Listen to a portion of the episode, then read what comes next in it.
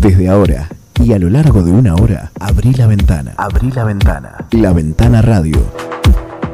Comenzá el día informándote de lo más importante, resumido y actualizado, en Forti 106.9. La Ventana Radio, con la conducción de Carlos Graciolo. Deja que entren las noticias. Abrí la Ventana Radio.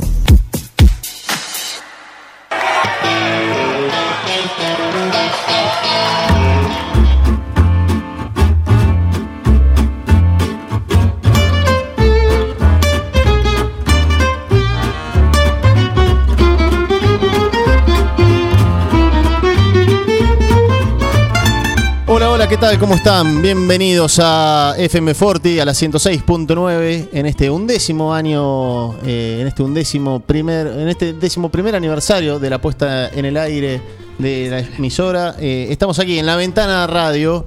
Eh, será una hora nuestra compañía hasta que llegue un plan perfecto con la conducción de Juan Manuel Jara y la estimable compañía de Miguel Ángel Bengoa, quien también lo tenemos incorporado a la ventana radio. En realidad, yo me incorporé último, así que Miguel ya estaba.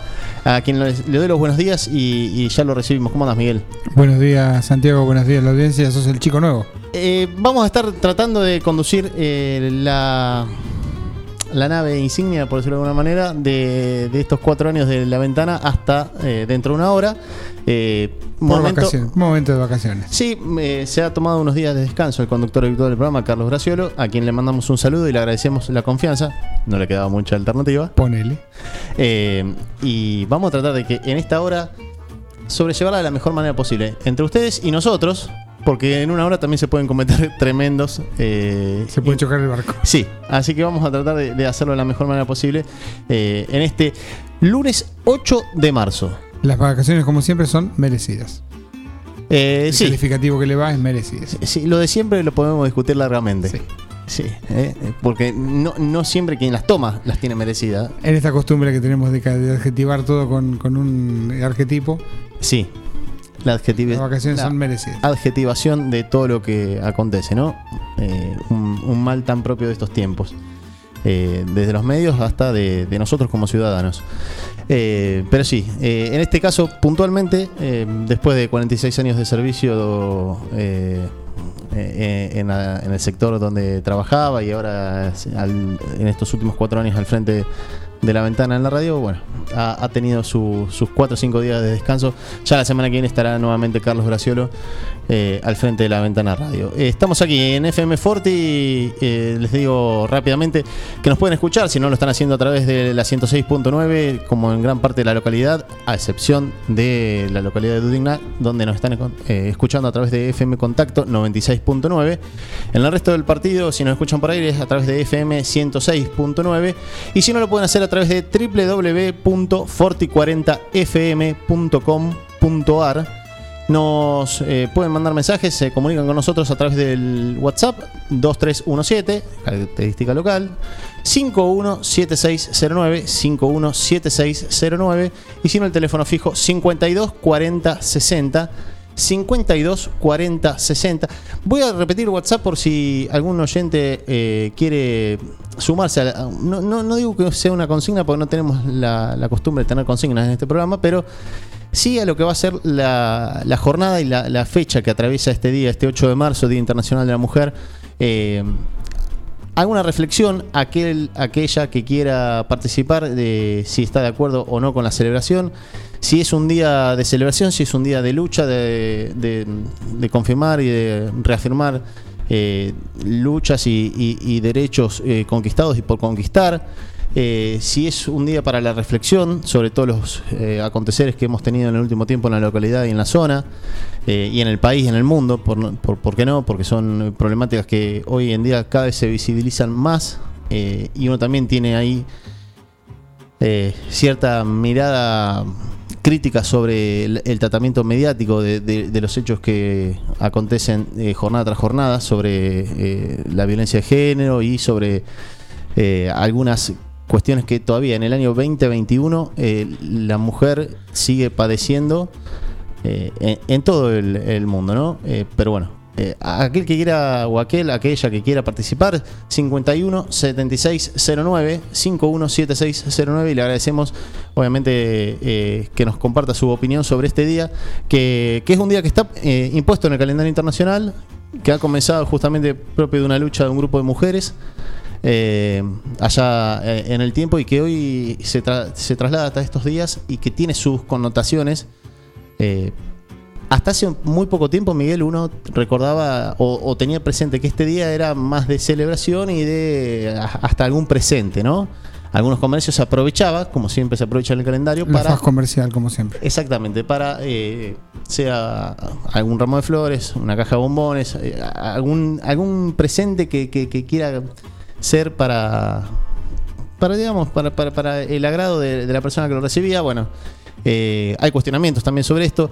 Y, yo creo que los cuestionamientos, si son con argumentos, si son de, de buena manera, eh, son tomados de manera válida. Eh, no hay que incurrir justamente eh, en una agresión por este tipo de, cuestiones. Es un aprendizaje constante, ya lo dijimos varias veces en este programa, en esta radio, que hay mucha o gran parte de la sociedad, muchas personas y gran parte de la sociedad que estamos y están aprendiendo día a día sobre cuestiones de género, sobre cuestiones eh, que tienen que ver con eh, igualdad de derechos o con conquistas de derechos. Así que eh, bienvenido sea. Se están comunicando los oyentes. Marta nos saluda de buen día equipo y quiere agregar algo que ya lo está diciendo. El 8M dice es un día de lucha y reconocimiento para esas mujeres que lucharon y luchan por una sociedad más igualitaria. Gracias Marta. Totalmente de acuerdo. Sí. Eh, esta sociedad la hacemos entre todos. Es una verdad que le agradecemos obviamente a Marta su mensaje. Eh, eh, una sociedad que la construimos entre todos. Eh, y yo siempre digo, en esa. En mi caso, y voy a ser autorreferencial, soy padre de, un niño y una niña. Y, me da temor el futuro por la niña, por, por las cosas que uno ve a menudo en las noticias y, y decir, po- ponerte al menos en un rol imaginario de ser víctima, al menos desde el punto de vista familiar, de algo así, ¿no? Eh, y digo que por otro lado me doy vuelta y veo a mi nene y digo, gran parte también de evitar ese problema es eh, lo, que, eh, lo que cu- ocurra con ese varón que está formándose. Entonces, hay un 50% de, de- que tiene cada, cada género, por decirlo de alguna manera, y podemos concluir en un, un 100% total del problema dividido entre dividido en el buen sentido, no, no, no, no como una división eh, totalmente estricta, ¿no? Pero sí en cuanto a ser responsables ambos géneros de, que esto se ponga cada vez mejor para todas las partes y que sea una sociedad más equilibrada, más igualita- igualitaria y con menor eh, nivel de conflictividad, ¿no? También se, se pone la lupa a veces en, en los medios, en, concretamente en las películas de estilo Disney, que la princesa espera que venga el príncipe a rescatarla, venga su caballo blanco y, y no siempre es así. No, eh, Esa ese- imagen estereotipada, endulzada, debe un poco correrse. Se Sí. ha corrido en la misma empresa Disney eh, últimamente y ha- tiene heroínas que son de, de armas tomar, digamos. Sí, de hecho, el año pasado, comenzando el 2020, en 9 de julio se pudo ver en el cine eh, Frozen, la, la historia de, de la princesa de hielo, por De decirlo de alguna hermanas. manera. Sí, son dos hermanas, que una es la reina de, de un. Justamente es la reina eh, de, un. eh, en un castillo junto a su hermana, que es la que después la sucede en ese trono. eh, pero la, la- protagonista principal, la, la reina que, que deja su, su, su mandato, por decirlo de alguna manera. en esta segunda entrega todavía no tiene una pareja que la corteje o una, eh, El una clara azulengo, como suele decirse. Claro, no hay una clara definición sobre su orientación y, es- y se presta a la especulación si la empresa Disney eh, dejará para una tercera parte eh, de Frozen eh, una posible vinculación con, de- digamos, de su protagonista con otra mujer. Ha tenido un re- readecuamiento en todos los sentidos. Hay películas que las ha dado de baja por escenas de, de, digamos, de, de negros presentados como, como inferi- razas inferiores. Tam- tampoco es necesario que justamente a, a todos los protagonistas se, se le ande buscando su media naranja o su, Sí, sí. su, su pareja, ¿no? Pero digo, en esto de deja abierto ahí el, el enigma o se presta a- la- al diálogo público de decir ¿qué pasa si una princesa de Disney eh, tiene, tiene una, Elige una compañera. un- una compañera mujer? Eh, entonces, eh, bueno, que quede ahí. Yo creo que ya es importante al menos que deje sentada la duda. ¿eh? A partir de ahí lo que ocurra eh, puede ser anecdótico, pero me parece ya plantear la duda eh, habla de que justamente ciertos estereotipos en el cine y en, en los dibujos animados se han ido corriendo o se han ido adaptando a los tiempos que corren. Eh, y no es el único caso, justamente, hay varios dibujos más que, que de alguna manera van tratando las problemáticas eh, cotidianas. eh, no, Lo que no les perdono nunca la, que le mataron a la mamá a Bambi. sí, Todavía estoy traumado. Vos sabés que es una película que es de década del 40 Sí. Y, y sorprende la animación. Si alguno la puede ver en estos días, ahora que, Sí, que- la técnica eh, corre por un lado y, y el, el argumento por otro. que ha salido justamente en su plataforma en Disney Plus, eh, bueno, eh, he puesto Bambi, tiene una, y ya con esto me parece que vamos a ir volviendo al tema, pero tiene una narrativa de, de- de los hechos un tanto lenta, de otra Sí. época, Sí, sí. Estamos Eh, hablando de un anacronismo.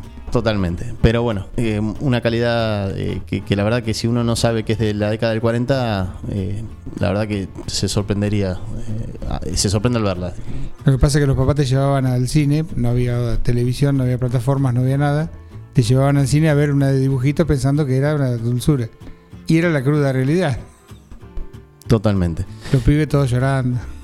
Eh, estábamos hablando de- del 8 de marzo, de este Día Internacional de la Mujer. Bueno, eh, en el 8M, mujeres de todo el país volverán a marchar contra la violencia de género. Habrá movilizaciones en todo el país para reclamar por una ley de emergencia en violencia de género. En la ciudad de Buenos Aires, el colectivo Ni Una Menos convocó a las 17 horas en el Congreso. En 2020 se estima que hubo un femicidio, escucha bien Miguel, un femicidio cada 29 horas. Además, muchas mujeres adherirán al paro internacional feminista de mujeres y disidencias. En este contexto, el Consejo de la Magistratura se reunirá para revisar causas sin perspectiva de género.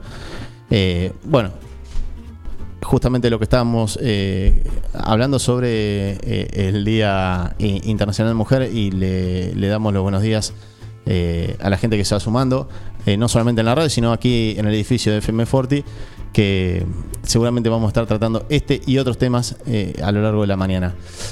Eh, la semana pasada, y ya esto tratando de poner un poco la lupa sobre otras cuestiones que también son de problemática social que están ocurriendo en el país en los últimos días, se puso la lupa eh, en una provincia que si yo me animo a pararme en la esquina de Robio y Avenida Mitre, muchos de los que me cruce no deberán ubic- no, no sabrán o no, no recordarán cómo y dónde ubicar a la provincia del norte argentino. Estamos hablando justamente de la provincia de Formosa, una provincia que en los últimos 26 años gobernó el mismo, eh, no, sol- no solamente el mismo cuadro político, sino el mismo eh, político que es eh, Gildo Insfran, eh, un hombre que se le ha cuestionado sus prácticas. Eh, yo creo que más allá de cuestionar prácticas, siempre uno cuando escucha que hace 26 años y no hay una alternancia bien entendida eh, en un puesto político de tamaña envergadura como es la gobernación de una provincia, 26 años eh, permite, como cualquier puesto de, que uno se imagine, ¿no? En una, en una empresa, en un club de, barrio. digo, 26 años es mucho tiempo como para que se. que se. Eh, se preste para ciertos manejos y, ciertas costumbres, se adopten eh, eh, hasta cuestiones que, que- disten mucho del ideal con el que en algún momento se ha asumido ese puesto. Yo creo que la democracia también necesita a veces de esa, vu- vuelvo a decir la palabra, alternancia entre fuerzas políticas porque de, eso se trata, ¿no? De, de tratar de, de justamente, de que el pueblo elija y renueva la esperanza cada determinada cantidad de años o de tiempo, eh, porque si no eh, se, empieza a viciar de, de cuestiones poco claras. Bueno, la provincia de Formosa, que, que había sido noticia la semana pasada, se- seguirá con, con esta semana, quizás con una mirada centralista desde Capital hacia Formosa, eh, o desde el país hacia la provincia de Formosa, un tanto...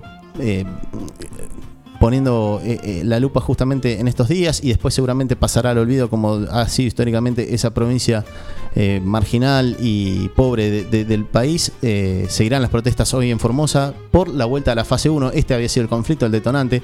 Quizás me, me acuerdo y lo, lo asocio un poco a lo que fue eh, los, los conflictos en Santiago de Chile el año pasado, previo a la pandemia, o, finales de 2019, cuando por una suba de- del boleto del metro, de lo que se, nosotros cono- conocemos como el subte o el subterráneo, eh, hubo un estallido social y la, la clase, la clase media, la clase media baja, eh, se vio eh, de, alguna, de alguna manera atravesada por un mismo reclamo eh, y eso terminó con una movilización que tuvo muchísimas eh, concentraciones y, hasta víctimas eh, justamente a lo largo, no digo a lo ancho, pero sí a lo largo de- del país trasandino, ¿no? de, Chile, por, este tipo de desigualdades que se, que, que se manifiestan, que se ven, pero además porque a veces es la, la chispa que- que enciende eh, el fuego o la, gota que rebalsa el vaso.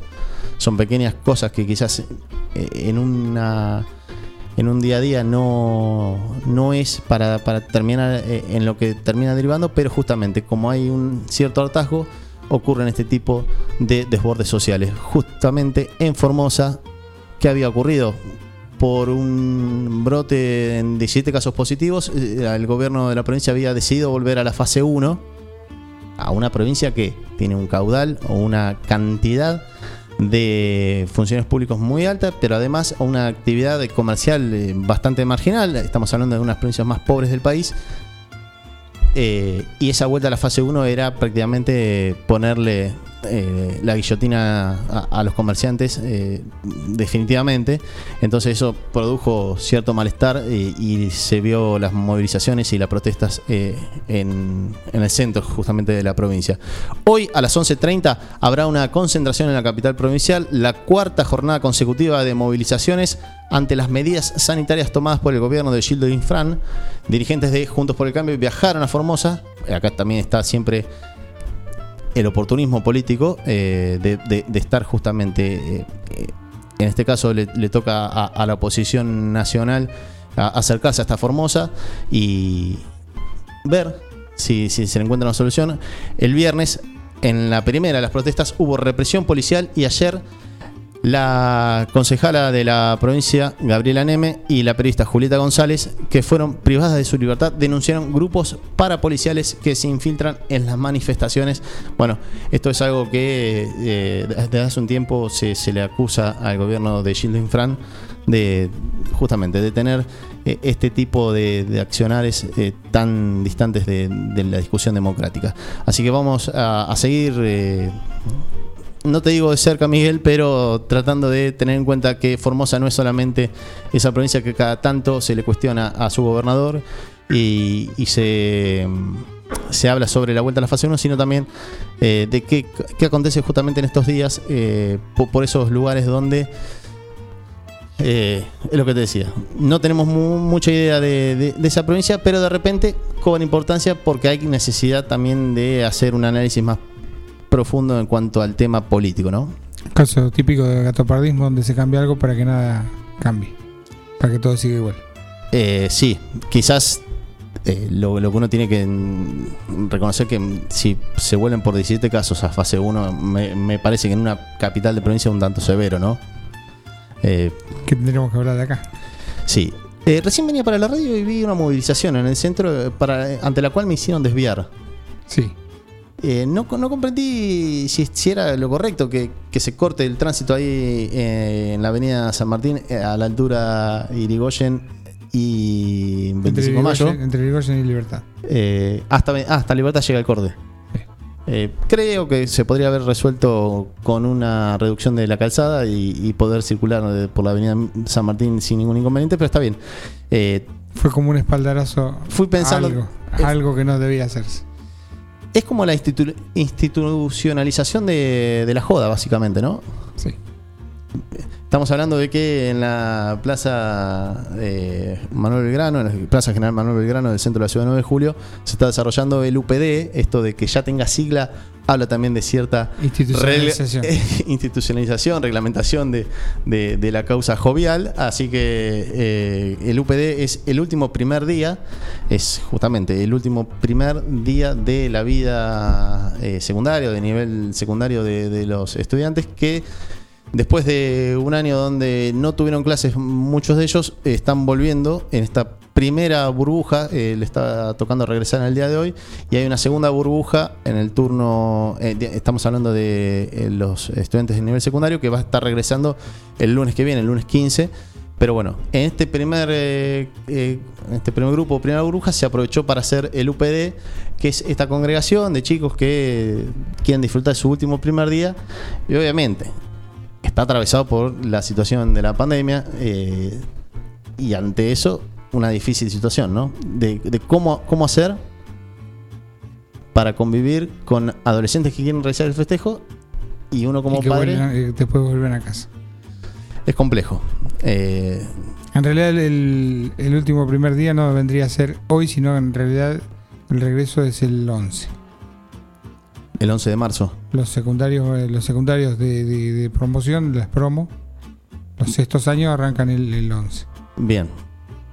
Y Pero es- bueno, se eligió esta fecha por ser un fin de semana, etcétera. eh, Cualquier sí. día está bien para hacer. Sí, sí. Qué ocasión para hacer un brindis, como suele decirse. Pero bueno, en la plaza se estaba desarrollando la, la, la juntada, la congregación de, de chicos de quinto y sexto año, o, o de quinto solamente.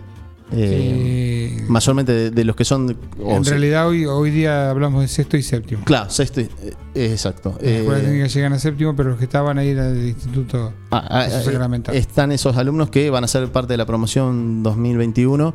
eh, reunidos con. Con, Con con ben- bengalas de humo, con. Vienen de pasar toda la noche. Eh, y en la vereda de enfrente hay algunos eh, alumnos de primaria tratando de, ingresar respetando los protocolos. Y en el medio, bueno, la, calle totalmente sin tránsito vehicular, al menos hasta hace unos eh, minutos que nos dirigimos hasta la radio. Pero estaba cortado el tránsito ahí en Avenida San Martín entre Irigoyen y Libertad. lo, cual, bueno, Hace ruido. dejamos. eh, Literal- a- a- literalmente. Sí, porque no, no- es, es muy difícil entender a todas las No, el ruido partes. que había, eh. Se escucha de acá. Eh, y lo, lo escuchamos desde casa también, así que eh, difícil situación de, resolver.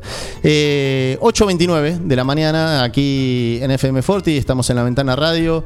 Eh, una temperatura más que agradable, Miguel, 20 grados para una jornada que va a estar con eh, temperaturas más eh, cálidas sobre el mediodía. Va a llegar casi a los 30 grados. en, eso, en eso estamos tratando de despedir esta, te- esta temporada, esta etapa del año para ya ir de a poco llenando los formularios de ingreso al otoño y, salir de esta temporada estival que se está despidiendo en la ciudad de 9 de julio en la República Argentina. Así que 20 grados en, esta, en este momento en la ciudad de 9 de julio, 30 la máxima pronosticada para el día de hoy, 8.29 estamos aquí en la ventana radio en FM Forti y si te querés comunicar en esta jornada de 8 de marzo, Día Internacional de la Mujer, con tu reflexión, con lo que quieras compartir, con tu punto de vista ah, con acuerdo y desacuerdos.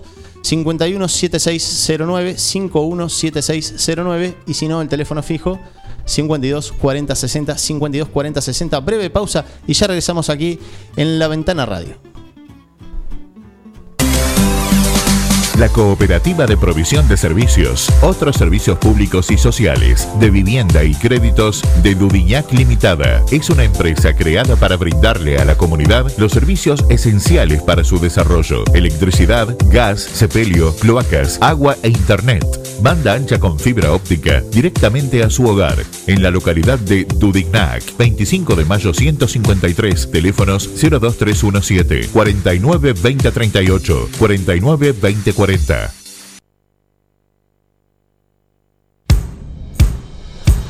Laguna Los Pampas, pesca, turismo, recreación. Un lugar ideal para disfrutar en familia y al aire libre. Ubicado en Ruta 70, acceso entre Quiroga y Martínez de Oz. Servicios de proveeduría, bebidas, leña, carbón, líneas y carnada de pesca, agua caliente, baños, parrillas, quinchos, sombrillas y estacionamiento gratuito. Alquiler de botes, canoas y kayaks, bajada de lanchas. Temporada de pesca de diciembre a septiembre. Contacto 2317 621 941.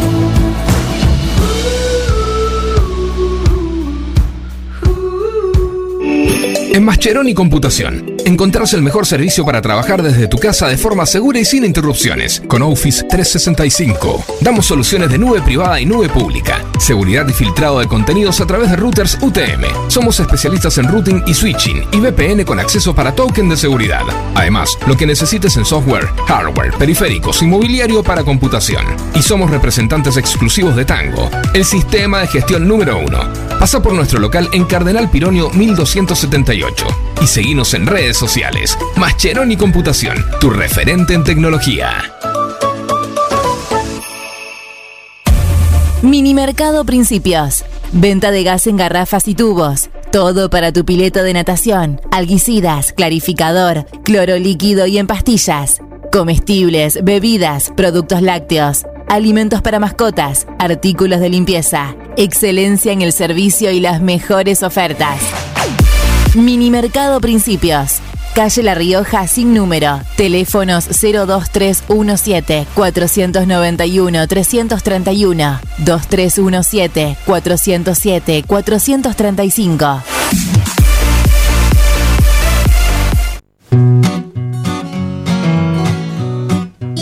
Rosé Patisserie no solo te ofrecemos propuestas únicas en pastelería, además podés disfrutar todos los días las más exquisitas tartas, empanadas, sándwich y ensaladas. Dale un sabor especial a tus comidas. Acércate, descubrí el nuevo lugar donde las sensaciones empiezan de nuevo. Rosé Patisserie, sorprende a tus sentidos. Abierto todos los días. Horario corrido de 8 a 21. Mitre 976.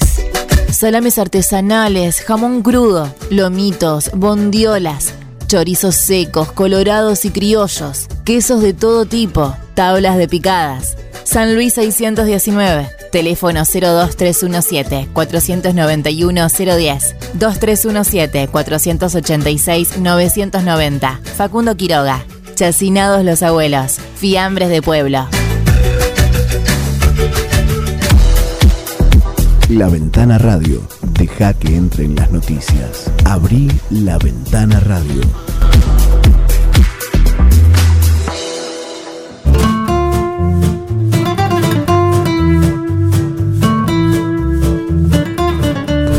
...8.34 de la mañana aquí en la ciudad de 9 de julio... ...temperatura de 20 grados... ...máxima pronosticada 30 grados ahí por el mediodía... ...así que se va yendo eh, de a poquito. Ya estamos a 13 días, menos de dos semanas para el comienzo del otoño. Así que aprovechemos estos últimos días de calor, de pileta, de lo que uno pueda buscar cierto sosiego y refresco. Así que eh, son temperaturas aún cálidas por la ciudad de 9 de julio. En este lunes 8 de marzo le agradecemos a los oyentes que se comunican y nos aportan. Eh, Valiente es una película que muestra otro rol de la mujer. No la tengo esta película, Valiente. Eh, No, no la tengo, no la tengo en el radar. eh, así que a tener en cuenta, bueno, eh, seguramente es una. Imagino, uno sospecha que quizás por el título puede ser una película al menos latinoamericana. Eh, ah, está bien, sí. Ahí, la, la- busqué rápidamente. Valiente es justamente la la Princesa Mérida, eh, también de, Disney, que es eh, esa niña pelirroja que está de alguna manera digitada su, digitado su futuro por, su padre, el rey, que, que la quiere casar con alguno de los eh, príncipes herederos de algún reinado vecino. Bueno, eh, y ella, Mérida, se, se- opone totalmente a cualquiera de esos tres candidatos que le, le opone el padre, más allá de, la imagen o, de lo que pueden reunir como característica esos tres pretendientes. Eh, lo cierto es que el trasfondo es que le quería resolver el futuro. Bueno, es una práctica muy habitual eh, en tiempos no tan lejanos que, a la gente le dijeran con quién debería eh, formalizar o establecer pareja, ¿no?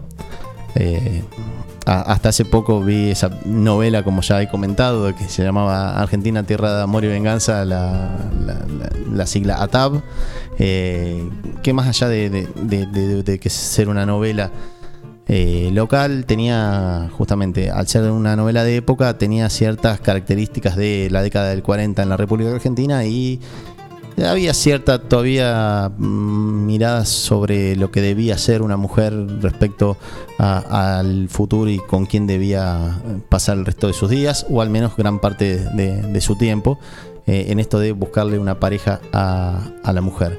Eh, así que sí, totalmente de acuerdo. Valiente es una película que de Disney que justamente tiene esto de la, la, la posición o la de la, digamos la de hacerse respetar por parte de, de la mujer, en este caso de Mérida, que bueno se opone a los tres candidatos, pero además esos tres candidatos ninguno de ellos estaba de acuerdo en ser eh, Iban forzados también. también estaban eh, forzados por sus padres, así que eh, es, es interesante, más allá que es una película de dibujos animados, pero en esto que hablamos siempre, Miguel, que hoy los dibujos animados están cada vez más adaptados a los tiempos que corren y más adaptados al público adulto.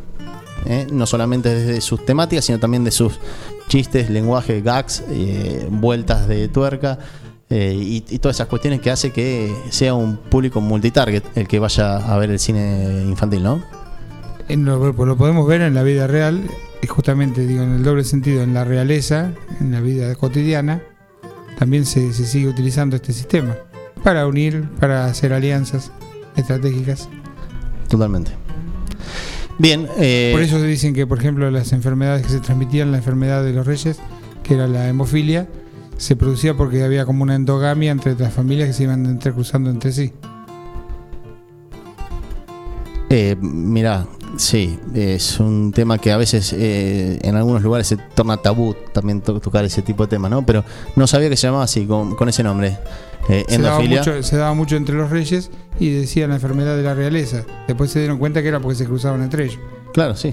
Eh, para, Para proteger. de alguna manera, eh, reinos asegurar eh, le- claro, le- lo, que, lo, que, lo, que, lo que tenían en ese momento y, y no, no abrir el juego hacia otros lugares, ¿no? Como solía decirse vulgarmente, unían fortunas y ombligos.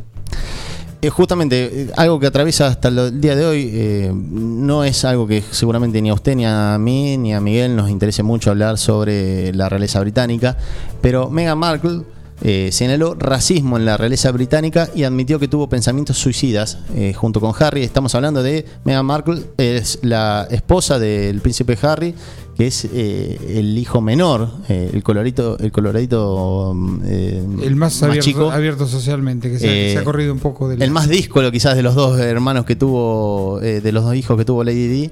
Bueno, eh, hijos ambos también con de, de la pareja que tuvo Lady Di con el príncipe Carlos.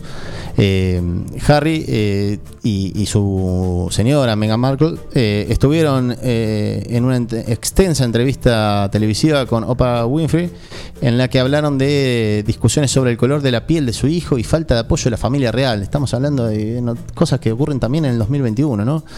Eh, Harry comparó la persecución mediática que ambos sufrieron con la que enfrentó Lady Di. Eh, los duques de Sussex también anunciaron que esperan una niña. Bueno, eh, ocurren, siguen ocurriendo este tipo de cuestiones. eh, de la- la- las coronas generalmente son conservadoras por naturaleza, así que eh, que, que su que, Harry aún eh, compare justamente la persecución mediática con lo que terminó con la vida de su madre. Recordemos siempre que Lady Di fallece en un accidente de tránsito, en una presunta persecución eh, por parte, una fuga de, los paparazzis. Bueno, en, ese, en ese túnel del que nunca salió con vida Lady Di, junto a su pareja, habla justamente de esto de, de- de- de- del tratamiento mediático a veces que se le da a, personas que nacieron justamente en ese lugar, ¿no? no quizá no, no tenían las intenciones de tener una vida tan compleja, más allá de, las bondades de, de pertenecer a la corona, pero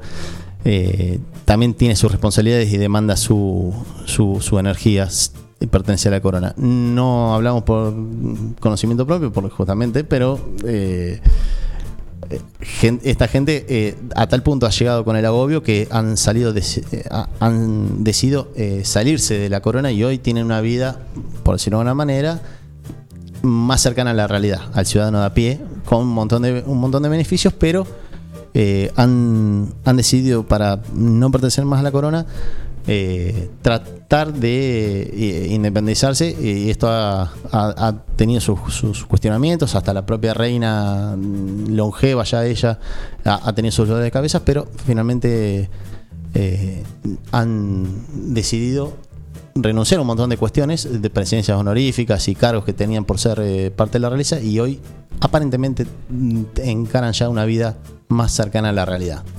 Trae a la memoria la abdicación de- del rey Eduardo, ¿Cómo era eso? que abdicó por casarse, presionado, decía él, por casarse con una plebeya norteamericana, se corrió de la corona y dejó el paso a- al rey Jorge. Y son cuestiones que ocurren En habitualmente. definitiva, el padre de, de- de la reina actual Elizabeth. Que Bien. condujo el- el- el- durante la guerra, condujo muy bien el, el- el país. Pero bueno, a menos de un año de haber asumido, abdicó. También se decía que era una, una fachada para ocultar su verdadera sexualidad, etcétera. Sí, siempre se, le busca ese costado eh, a, la realeza, ¿no? También hasta hace un poco tiempo se escuchaba sobre, eh, o, se leía sobre Alberto de Mónaco, eh, el hermano de Estefanía y Carolina, eh, su- su- sus comportamientos eh, Más abiertos también. Sí, entonces eh, a, a veces recurren a, a cortinas o a operaciones de prensa y la verdad que ya no está bueno que eso siga ocurriendo. Eh, estamos hablando justamente de un día como el Día Internacional de la Mujer y, y con la cantidad de cuestiones en torno a ello que, que en el que en el siglo XXI se siga eh, cuestionando a quién uno quiere querer o a quién quiere eh, amar o estar con esa persona, eh, parece de otra época. A, propósito de esto, quiero leerles un posteo que hizo la Biblioteca de Estudios Históricos de 9, así se llama la cuenta, Biblioteca Estudios Históricos de 9. eh, a- en el día de ayer lo realizó este, esta publicación en la red social Instagram, 7 de marzo, Día de la Visibilidad Lésbica en la Argentina, por todas aquellas mujeres nueve julienses que a lo largo de la historia debieron ocultar o reprimir su orientación sexual, en, mem- en memoria de las que ya no están y en adhesión a quienes en nuestro tiempo mantienen activa la lucha por el derecho a ser quienes desean ser y amar a quienes desean amar. Eh, esto lo publica la Biblioteca de Estudios Históricos del 9 con una foto de época, eh, dos mujeres dando la espalda eh, en clara alusión a, a no revelar la identidad en ese momento, cuestión que aparentemente es compleja hoy si uno se, se descuida. Imagínense un siglo atrás eh, o, muchos años atrás eh, lo, que ocurría en localidades o, en, lugares como, como esta ciudad. Eh, pero bueno, aprovecho y, y valoro este, este posteo de la Biblioteca eh, Histórica del 9 de Julio que menciona justamente lo que fue la jornada de ayer, eh, el Día Nacional de la Visibilidad Lésbica. ¿Y por qué se conmemoró en el día de ayer? Bueno, fue... eh, que se institucionalizó se impuso por eh, Pepa Gaitán. ¿Quién fue Pepa Gaitán? Natalia Pepa Gaitán nació el 11 de diciembre de 1982 en Córdoba. Esto es algo que voy a leer de la Fundación Huésped, que lo publicó en el día de ayer para explicar un poco esto del Día Nacional de la Visibilidad Lésbica. Eh, así es eh, la, la jornada que se llevó en- a cabo en el día de ayer. Eh, Natalia Pepa Gaitán, decíamos, había nacido en el año 82 en Córdoba, hincha de Belgrano, junto a sus hermanos y hermanas, iba a ver todos los partidos del Pirata. Desde muy chica empezó a cuestionar los estereotipos de género, muchos la discriminaban por ser quien era, pero Pepa llevaba su identidad con orgullo. Desde los 18 años cuidó y acompañó a niños y niñas en Parque Liceo, un barrio vulnerable de la ciudad de Córdoba. Pasaba días enteros en el comedor del barrio brindando comida a sus vecinos y vecinas de ese barrio. Se esforzó para conseguir un trabajo en blanco, pero la lesbofobia se lo impidió. La veían y no la llamaban más, contaba su mamá. En esto del prejuzgamiento siempre por la apariencia física, eh, la, la- la foto que, con la cual se hace este posteo tiene eh, una, un- una, una fuerte presencia gráfica de- del perfil que produce generalmente el rechazo por parte de los que mm, practican la lesbofobia. El 7 de marzo de 2010, el padrastro de su novia, Daniel Torres, la asesinó. Le disparó por la espalda después de haberla amenazado de muerte en varias ocasiones. Pepa Gaitán tenía en ese entonces 27 años. Durante el juicio se buscó construir que el asesinato había sido por una discusión. Más tarde se demostró que no fue así y se condenó al asesino a 14 años de cárcel. Sin embargo, nunca se habló de violencia de género ni de lesbofobia. Las organizaciones de la comunidad LGBTQI que se habían movilizado quedaron disconformes por la condena. A Pepa la mataron por ser lesbiana. Esta es una, es una publicación de la Fundación Huésped que habla que el lesbicidio cobró tal visibilidad que se declaró al 7 de marzo como Día Nacional de la Visibilidad Lésbica. Fue el primer eh, asesinato conocido como crimen de odio y Pepa Gaitán, la primera que, gracias a la incansable lucha de su madre, quedó en la memoria de la sociedad. Pepa Gaitán nunca recibió su identidad ni sus derechos. El club que amó, eh, estamos hablando del Club Belgrano de Córdoba, le rinde homenaje en una de sus paredes con un mural.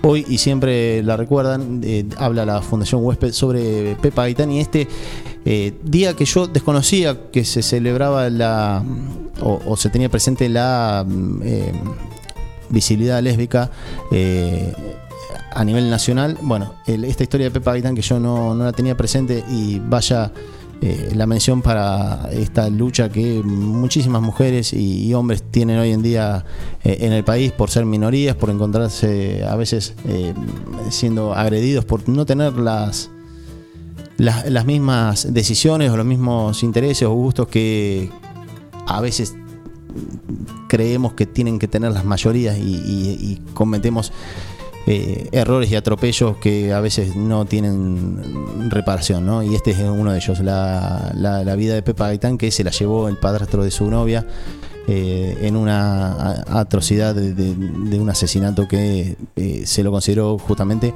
un crimen eh, de odio. Eh, algo que uno no, le cabe en la cabeza cómo puede llegar el ser humano a semejante barbaridad. Bueno, justamente. Es lo que se celebró en el día de ayer y este posteo que les compartía de la Fundación Huésped. 8.48 de la mañana para pasar a hablar un poco de cosas un poco más, más agradables, Miguel. Siguen llegando los mensajes y nos avisan que en el colegio San Agustín se hizo dentro del colegio. El UPD. El UPD y estaban yendo a la escuela técnica para unirse. Ah, se realizó en el Colegio San Agustín y se trasladan a la escuela técnica Sí. los mismos alumnos. Sí. Bien. Eh, agradecemos a los oyentes que nos pasan esta información y que de alguna manera nos acompañan en esto que es la ventana radio 8.48 de la mañana. Te decía Miguel lo que hay que saber, al menos en lo que aconteció en el día de ayer en materia deportiva. Rápidamente, ayer por la noche aquel desprevenido que quizás finalizó más temprano en la jornada no se habrá enterado y si lo va a hacer a partir de ahora que Boca ganó 7 a 1 eh, frente a Vélez como visitante en el José Malfitani de Liniers.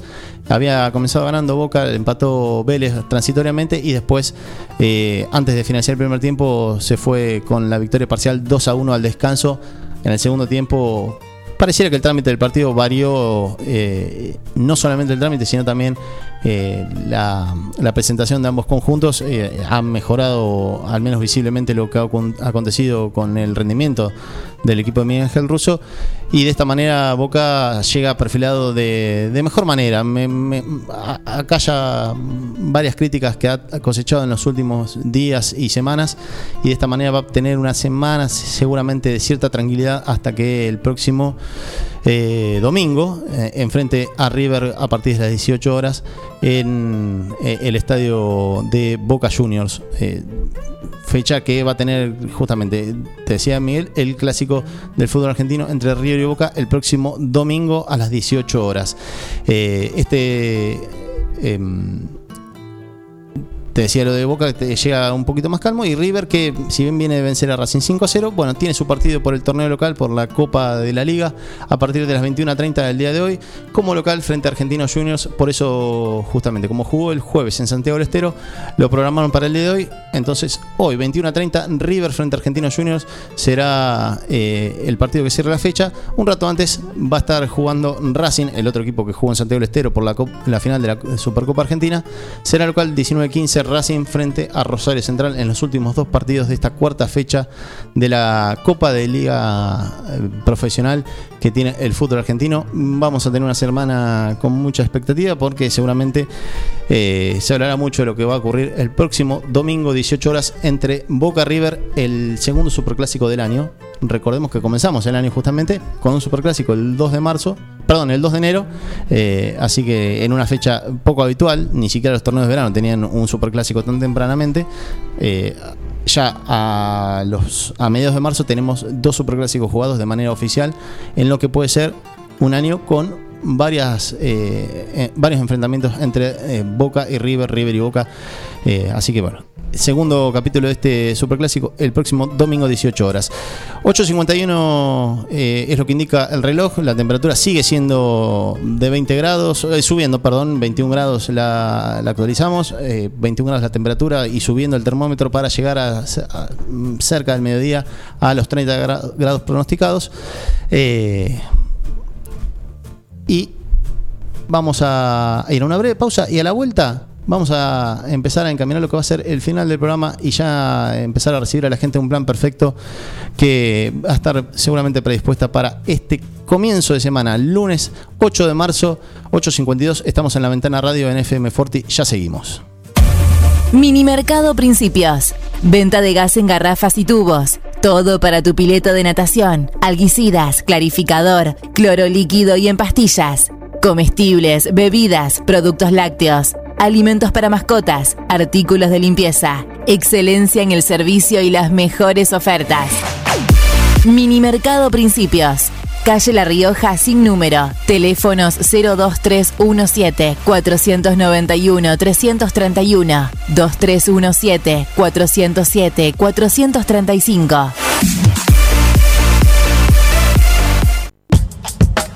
Docente privado. SADOP te acerca más beneficios. Si tenés OSDOP, pronto podrás hacer los trámites y gestiones desde tu celular. Informate en tu delegación SADOP más cercana a tu domicilio. Somos docentes. Somos SADOP. Sumate. En 9 de julio, Corrientes 1464. Salames artesanales, jamón crudo, lomitos, bondiolas, chorizos secos, colorados y criollos, quesos de todo tipo, tablas de picadas. San Luis 619, teléfono 02317 491 010, 2317 486 990. Facundo Quiroga, Chacinados los abuelos, fiambres de pueblo. Siguiendo una tradición familiar, brindamos un servicio que combina compromiso, una carta variada y calidad indiscutible.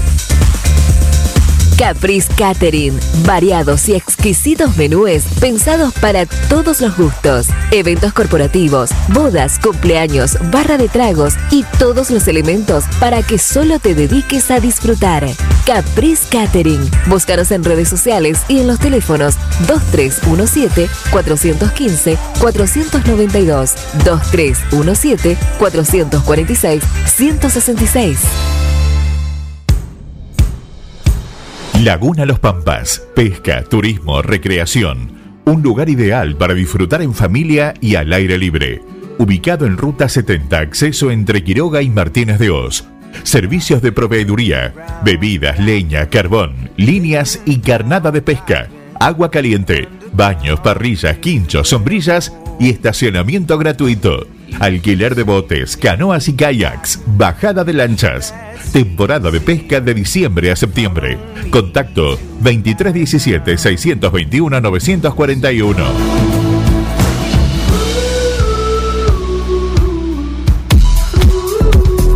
La Ventana Radio en Forti 106.9. La Ventana Radio con la conducción de Carlos Graciolo.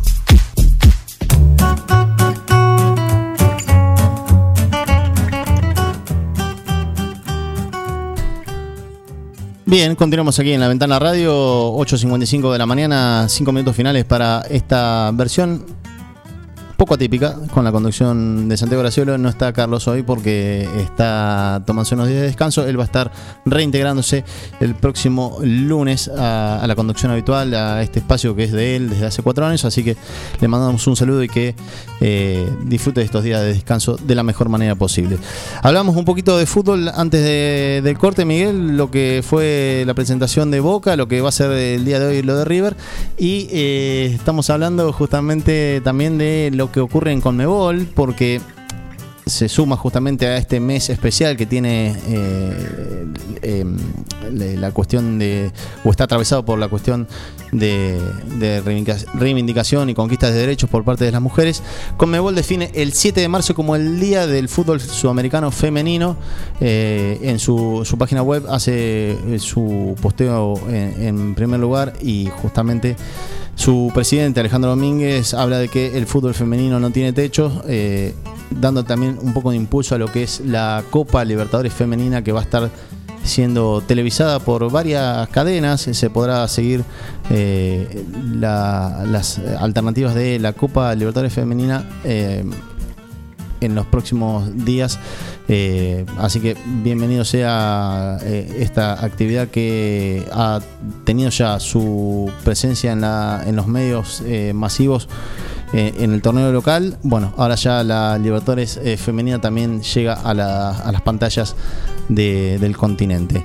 Las eliminatorias sudamericanas, bueno, eh, no van a, estamos hablando de lo que va a ser el camino rumbo a Qatar 2022, eh, se ha decidido suspender o postergar, mejor dicho, lo que va a ser la disputa de esta doble fecha de los próximos días eh, por motivos que ya se han ido conversando, pero los repasamos, que básicamente hay países o estados que no quieren que sus ciudadanos eh, tengan su, su, su, ida y vuelta en el corto plazo y que no hagan la cuarentena como es debida. Entonces, si vos cedés jugadores a determinados países o a determinados conjuntos y tienen que volver, deberán hacer la cuarentena obligatoria. Y una cuarentena obligatoria de 14 días a un futbolista profesional, lo, a un club lo estás privando de por lo menos de 3 a 4 partidos sin poder contar con ese jugador. Eh, Y eh, entonces eh, las federaciones de tanto de Inglaterra como de Alemania fueron las, mm, las que más se hicieron sentir en cuanto a este reclamo, eh, que no le iban a permitir justamente eh, este tipo de, de accionar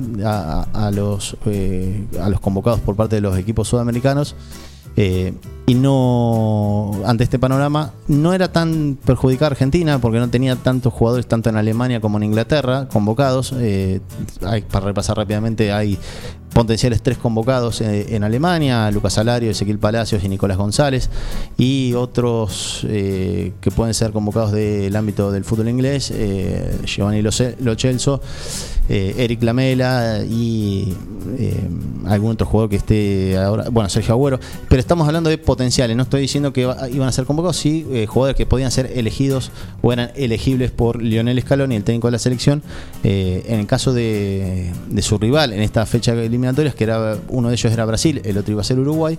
Bueno, Brasil tiene muchísimos jugadores, tanto en la liga de Alemania como en Inglaterra. Sobre todo en Inglaterra, tiene gran parte de su seleccionado eh, en esa liga, entonces eh, no poder contar con esos jugadores también perjudicaba mucho hasta el espíritu de la competencia, ¿no? Eh, y, y sienta un, yo creo que sentaba un feo precedente de cara a lo que iba a ser los próximos años del fútbol sudamericano. Si, sobre todo en esta intención de que en algún momento se barajó de que la fecha de eliminatorias se jugase en diferentes escenarios de Europa para permitirle un, mayor, más cómodo y fácil traslado a, los jugadores convocados por cada una de las selecciones sudamericanas. Bueno, ya algunos se opusieron porque recordaron el caso de la Copa Libertadores 2018.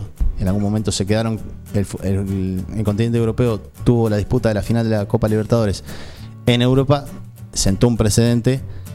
No quieren que esto ocurra también a nivel selecciones porque si todo resulta bien y cómo empezás a- o cómo volvés a lo que era anteriormente, ¿no? Dejas, dejas algo ahí en el, en el ambiente eh, o, rondando la idea de que se puede jugar eliminatorias en Europa y no, no es justamente lo que quieren lo- las federaciones sudamericanas. Así que postergada la doble fecha de, de marzo de, de- lo que tenía que ver con la presentación del equipo de Lionel Scaloni frente a Brasil y Uruguay.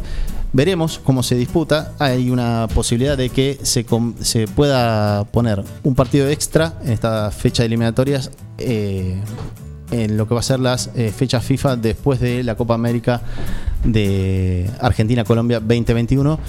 En vez de jugar dos partidos en cada fecha FIFA, que se jueguen tres lo cual también va a ser un problema y una, un dolor de cabeza porque hacer viajar a un jugador 14 horas de ida, 14 horas de vuelta aproximadamente, ¿no? Entre Europa y Sudamérica, para hacerlo jugar tres partidos, bueno, eh, va, a ser algo que habrá que seguir de cerca, quizás se pueda ampliar la lista de convocados y de esa manera tener una rotación más grande de- dentro de los planteles. Lo cierto es que no se juega las eliminatorias, eh, al menos esta doble fecha entre Argentina, Brasil, Argentina, Uruguay, los compromisos que tenía eh, pautado ya el equipo de Lionel Scaloni, un técnico que si tenía que recurrir al jugador del fútbol local, más allá que hoy hay plataformas y elementos para poder visualizar eh, el fútbol local, es un técnico que no vive en el país. Entonces ya también podía sufrir cuestionamientos en cuanto a eh, si tenés que recurrir a jugadores del fútbol local y no sé si tenía el mejor conocimiento sobre la materia prima que hay en estos lugares. Eh, solamente una mención al paso sobre esto que tiene que ver con la fecha de Conmebol que se ha suspendido y que será reprogramada en un calendario que pandemia eh, mediante Copa América en el horizonte y Qatar 2022 más adelante es un calendario sumamente complejo que quedará por resolverse en los próximos meses. 9.02 de la mañana, una temperatura de 21 grados y ya nos estamos despidiendo, Miguel. Te agradezco la compañía que me has hecho en esta hora. Eh, ¿Te tiro una efeméride cortita? est- Claro que sí, por favor. No sé dónde ponerla, pero si en musical o en dónde. Cumpleaños Ramón Bautista Ortega. Alias Palito. Mira vos. Jóvenes 80 años. Un saludo grande para él y para Evangelina, ¿no? Y para todo el clan. Sí. Eh, que, que- que- No sé ponerla en musical, no sé dónde ponerla. eh, En la política, en donde, en donde fuera. El Changuito Cañero, que en algún momento también fue uno de los outsiders, ahora se denomina outsiders, De la política. eh, pero que fue uno de los precursores en esto de salir del ámbito artístico y meterse en la vida de la política. Llegó a ser gobernador de Tucumán, ¿no? Sí. Así que bueno. Eh, nos vamos. Nos vamos, será hasta mañana. Ya llega Juan Jara con un plan perfecto. Gracias por la compañía. Eh, esto fue La Ventana Radio y mañana nos encontramos nuevamente 8 de la mañana aquí en FM Forti. Chau.